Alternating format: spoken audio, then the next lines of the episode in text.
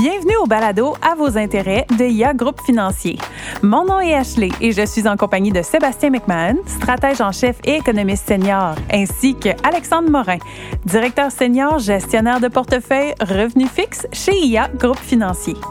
La semaine dernière, on a discuté avec Jean-René Adam à propos du rôle de gestionnaire de portefeuille d'actions et aujourd'hui, on parle avec Alexandre Morin, qui est aussi gestionnaire de portefeuille, mais cette fois d'obligations. Bonjour messieurs, merci de vous joindre à moi pour l'épisode. Salut Ashley. Bonjour. Alors tout d'abord Alexandre, quel est le rôle d'un gestionnaire d'obligations? Bonne question. Le gestionnaire d'obligations, son, premier rôle, c'est de suivre les marchés financiers. Euh, au premier chef, évidemment, l'économie, euh, tout comme Sébastien le fait, mais aussi en tant que gestionnaire, on doit avoir une, euh, un bon suivi de l'économie. Évidemment, les banques centrales sont un des éléments les plus importants qui influencent les taux d'intérêt à court terme et à long terme dans les marchés financiers et aussi, avant tout, se faire une opinion par rapport à ce qu'on voit au niveau de l'économie. Donc, euh, l'idée d'avoir une opinion, ben, en ayant une opinion, on va positionner notre portefeuille en conséquence euh, de notre opinion, de nos vues de marché. Puis évidemment, l'objectif de ça, au final, c'est quoi? c'est d'offrir un meilleur rendement aux clients, euh, que ce soit contre des benchmarks, des indices de référence ou contre les pairs. Donc, ce qu'on veut, c'est que les clients qui, qui ont, ont, ont, un choix entre plusieurs fonds se disent on va choisir les fonds gérés par IAGP plutôt que par les pairs parce que les rendements offerts sont meilleurs que la compétition. Puis IAGP, c'est IA Gestion de placement, donc c'est le département des placements chez IA. C'est vrai qu'on se parle beaucoup, euh, toi, moi, puis avec l'équipe, puis l'équipe élargie, parce que on regarde beaucoup l'économie, on regarde un peu toutes les, les mêmes affaires. Puis s'il y a ici une classe d'actifs qui réagit beaucoup aux grands mouvements économiques, c'est bien les obligations. Absolument. Puis là, euh, juste pour se rappeler, c'est quoi là, des, un portefeuille d'obligations? Dans le fond, des actions, c'est qu'on achète une compagnie, hein, on achète une partie d'une compagnie. Portefeuille d'obligations, on achète quoi? En fait, ce qu'on achète, c'est de la dette émise euh, par des compagnies. Euh, de la dette, il y en a évidemment à tous les niveaux de gouvernement, au niveau des compagnies, au niveau aussi des, euh, des particuliers. Donc, on achète finalement, c'est ça, la dette de la, de la, compagnie, on se fait rémunérer euh, pour obtenir, euh, pour acheter cette dette-là. Donc, évidemment, plus le risque encouru par cette dette-là est élevé, plus le rendement fourni pour nos portefeuilles va être important. Donc, c'est vraiment ça la différence. Quand tu achètes de la dette, tu n'achètes pas un titre de propriété, tu n'es pas propriétaire de la compagnie, tu es créancier. Mais quand tu parlais de dette de la compagnie, mais il y a la dette du gouvernement aussi. Absolument. c'est beaucoup de dettes gouvernementales des provinces aussi, des provinces canadiennes, du municipal aussi, quand les villes, les villes se financent. Oui. Fait que quand, un gouvernement, on dit qu'il a fait un déficit, bon ben l'emprunt qu'il fait, il fait pas ça à un autre pays, c'est il emprunte sur les marchés, puis on les obligations, c'est acheté par les fonds de pension, par euh, des gestionnaires comme toi. Exactement. Donc puis un portefeuille obligataire, ben c'est exactement ce que c'est, c'est qu'on se passe des droits euh, sur de la dette. C'est comme si on avait quelqu'un euh, initialement qui a prêté de l'argent au gouvernement, puis après ça, ce titre de dette-là, sa valeur fluctue dans le temps, puis on se l'échange sur les marchés. Exactement. Puis de la dette, il y en a vraiment beaucoup. Euh, évidemment, dans, dans la, la, psyché des gens, les, on va penser beaucoup au stock market, le S&P 500, le S&P TSX 60 ici au Canada. Mais il faut donner un ordre de grandeur. L'indice euh, de la dette canadienne, l'indice obligataire canadien représente environ 2000 milliards de dollars. Donc, c'est énorme. Là. Les, les, gens ne réalisent pas la quantité d'obligations en circulation et la valeur de cette dette-là. Et au niveau mondial, c'est encore beaucoup plus grand là, que, que ça. Oui, quand on parle du du marché mondial, on pense tout le temps que c'est les actions, mais dans un fait, euh, dans les faits, c'est euh, quoi 25-30% plus gros le marché obligataire versus le marché mondial des actions? Exactement. Écoutez, le, marché mondial des actions représente environ 94 000 milliards de dollars, alors que le marché des, euh, des, des, obligations représente, comme tu l'as mentionné, Sébastien, 20 à 30% de plus. Donc, vraiment, c'est énorme au niveau mondial. Oui, c'est 130 000 milliards de dollars. Puis, exact. Donc, vous, quand vous faites des transactions dans vos fonds, vous avez tendance à bouger euh, beaucoup, euh, beaucoup de dollars. Là. En 2022, qui est une année assez euh, occupée, vous avez transigé quel volume environ? On a transigé environ 48 milliards de dollars euh, l'année dernière. Comme tu l'as mentionné, 2022, évidemment, un grand cru en termes de volatilité, donc qui commandait des changements de, positionnement assez fréquents dans les portefeuilles. Si on considère qu'il y a environ 240 à 250 jours ouvrables par, euh, par année, ça représente un peu moins de 200 millions euh, par jour de valeur transigée. Donc, c'est quand même beaucoup. Puis ça, on s'entend que c'est beaucoup pour rebalancer les portefeuilles, les vues ont changé, les nouvelles économiques ont changé, l'opportunité de prendre un profit-là, de bénéficier d'une opportunité-là. C'est pas de la nouvelle argent qui rentre, qui rentre, qui rentre. C'est vraiment juste rebrasser le portefeuille. Exactement. Puis ça ressemble à quoi le processus d'investissement? En fait, nous, le processus qu'on privilégie euh, dans l'équipe, c'est vraiment une approche multistratégie. Donc, ça nous permet d'agir vraiment sur plusieurs facettes du portefeuille. Euh, par exemple, en fonction de tes vues au niveau des taux d'intérêt, si on pense que les taux d'intérêt vont diminuer, ben, est-ce qu'on devrait détenir des obligations avec une échéance plus éloignée dans le temps? Parce qu'évidemment, le prix d'une obligation euh, fluctue en fonction de la variation des taux d'intérêt. Donc, plus cette obligation-là expire loin dans le temps, plus elle va être influencée par un mouvement des taux d'intérêt. Donc, ça, c'est la, première facette, probablement la plus importante. La deuxième aussi, ça va être de positionner le portefeuille sur la courbe de rendement. Donc, euh, il y a différentes obligations euh, qui expirent un peu partout dans le temps. Donc, ça peut aller de un jour jusqu'à 40 ans. Et on peut se positionner euh, sur, sur, la courbe de rendement en fonction de nos expectatives de marché. La courbe de rendement, si on fait un dessin, euh, un dessin mental aux gens, c'est vraiment une courbe. Une, généralement, ça a une pente vers la hausse. Oui. ça commence en bas à gauche, c'est le taux d'intérêt sur les obligations trois mois.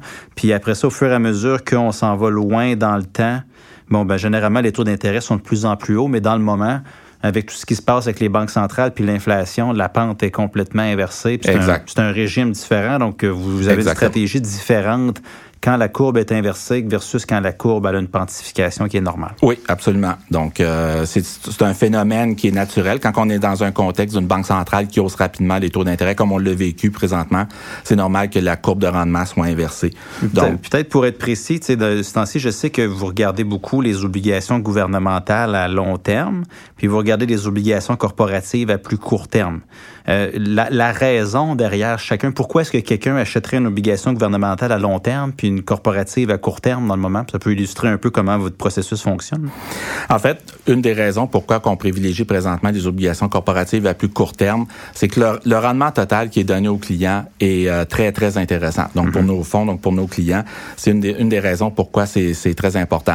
D'un autre côté, euh, détenir des obligations gouvernementales à, à, long terme, ça a le, le, le point positif suivant pour les portefeuilles, c'est qu'avec les banques centrales qui ont haussé beaucoup les taux d'intérêt, l'idée derrière ça, c'est de réduire la, vitesse à laquelle l'économie fonctionne et de réduire l'inflation.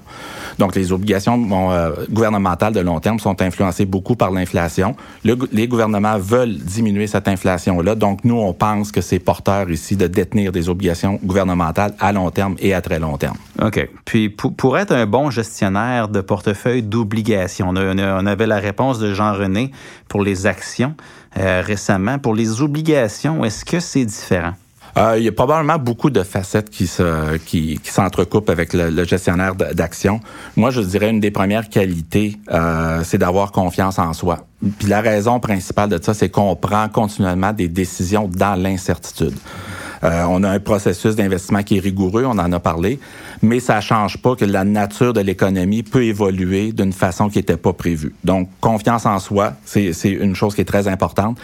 Aussi, moi, je pense qu'il faut être curieux et imaginatif. Euh, dans les portefeuilles obligataires, il y a possibilité d'investir beaucoup ce qu'on appelle à l'extérieur de l'indice. Donc, mais pour ça, il faut être conscient, il faut être connaissant de ces produits-là. Il faut avoir un intérêt à les connaître, ces produits-là, parce qu'évidemment, en tant que gestionnaire, on est fiduciaire. Il n'est pas question d'aller investir dans un produit qu'on ne comprend pas, qu'on ne connaît pas. Absolument. Euh, ça, ça serait pas, euh, ça serait pas permis. Donc, vraiment, c'est le côté curiosité, imagination est très important. Aussi, il faut faire preuve d'humilité. Euh, évidemment, la règle pour réussir en placement, c'est d'avoir raison plus de la moitié du temps. Donc, mm-hmm. généralement, si tu as raison plus qu'une fois sur deux sur le long terme, ça va donner des rendements qui sont très intéressants pour les clients. Mais parfois, il arrive que malgré un bon processus d'investissement, avoir un bon scénario économique, la situation ne se présente pas telle qu'anticipée. Il faut être capable de se dire, écoutez, j'ai fait le meilleur travail que je pouvais. Malheureusement, ça ne va pas dans le sens que je pensais. Je vais reviser. Et est-ce que j'ai besoin de remodifier mon, portefeuille? Possiblement. Donc, c'est être capable vraiment de faire preuve d'humilité euh, aussi dans ce, dans ce travail-là. Puis la, ligne est toujours euh, mince entre être dogmatique puis euh, être euh, convaincu, fait convaincu, faire confiance à ces processus aussi. Il faut être réactif, mais pas trop. C'est ça. Ben, il faut s'ajuster. Puis comme tu dis, euh, c'est toi devant tes écrans puis l'information. Puis on est des professionnels de la prise de décision. Fait que il faut que tu prennes une décision. Puis de ne rien faire, c'est une décision aussi. Fait qu'on s'en sort pas. Exactement. puis aussi peut-être mettre euh, quelque chose qui est très important. Euh, évidemment, là c'est moi ici qui fais le, le podcast qui représente l'équipe, mais derrière moi il y a des gens là, qui travaillent très fort. Donc, c'est vraiment une décision d'équipe. Il faut être capable de travailler en équipe mm. et aussi de faire confiance aux capacités de nos collègues. Puis, une journée typique, on avait entendu Jean-René en parler. Il a donné beaucoup de détails. Rapidement, en quoi est-ce qu'une journée typique de gestionnaire d'obligation peut différer de celle d'un gestionnaire d'action? Mais la première chose que je vais dire pour répondre à cette question-là, je suis pas mal sûr que Jean-René va l'avoir dit aussi, c'est quand on se lève le matin, on est en mode rattrapage. Il faut bien comprendre que les marchés, autant les marchés boursiers et encore plus les marchés obligataires, fonctionnent pratiquement 24 heures sur 24. Donc, quand on se lève, à 6h, 6h30 à notre heure à nous. Ça fait déjà longtemps que l'Asie est levée, même si d'ailleurs leur journée à eux se termine. L'Europe, ça fait plusieurs heures qu'ils sont au travail. Donc les marchés ont bougé pendant qu'on on était, euh, on était en sommeil. Donc euh, vraiment, ce qui va être important, c'est de prendre, faire un catch-up, si je peux me permettre l'anglicisme, au niveau des données économiques, un rattrapage, voilà. Ensuite, nous, ce qu'on va faire au niveau de l'équipe, euh, comme, comme on l'a mentionné, on transige quand même très souvent. Donc on va vérifier que les transactions que nous avons fait la veille sont bien appliquées dans les portefeuilles. Euh, évidemment aussi une vigie des données économiques. Euh, en Amérique du Nord, généralement, les données économiques importantes vont sortir à 8h30 le matin. Donc, on est devant nos écrans. On va surveiller les données économiques. Est-ce que ça sort comme prévu?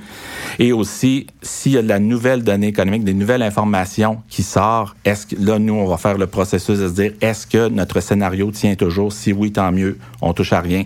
Si, par exemple, une donnée inflationniste, on a beaucoup d'inflation depuis quelques mois. Si, par exemple, la prochaine donnée inflationniste sortait beaucoup plus faible que prévu, est-ce que c'est juste une, goutte dans l'océan où ça vient vraiment changer euh, la vue économique? Donc, à ce moment-là, on va avoir besoin peut-être de, modifier le portefeuille dans un contexte comme ça. Mm-hmm. et aussi... Mais ultimement, prévoir, prévoir ta journée, c'est toujours très difficile. Évidemment, oui. Puis surtout au cours des derniers mois, on a eu quand même beaucoup de volatilité, donc c'était euh, c'est quand même difficile des fois de prévoir les journées. Là.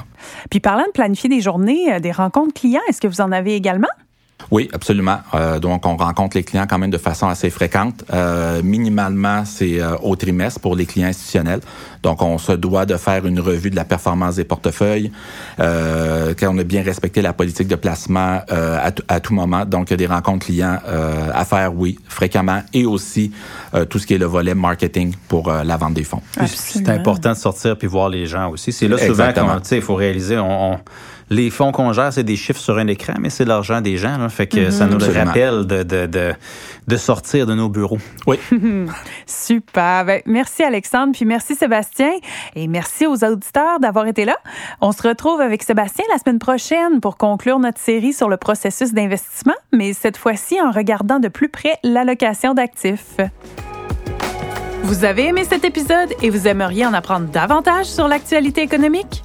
Abonnez-vous à notre balado à vos intérêts, disponible sur toutes les plateformes. Vous pouvez aussi visiter la page Actualité économique sur ia.ca et nous suivre sur les réseaux sociaux.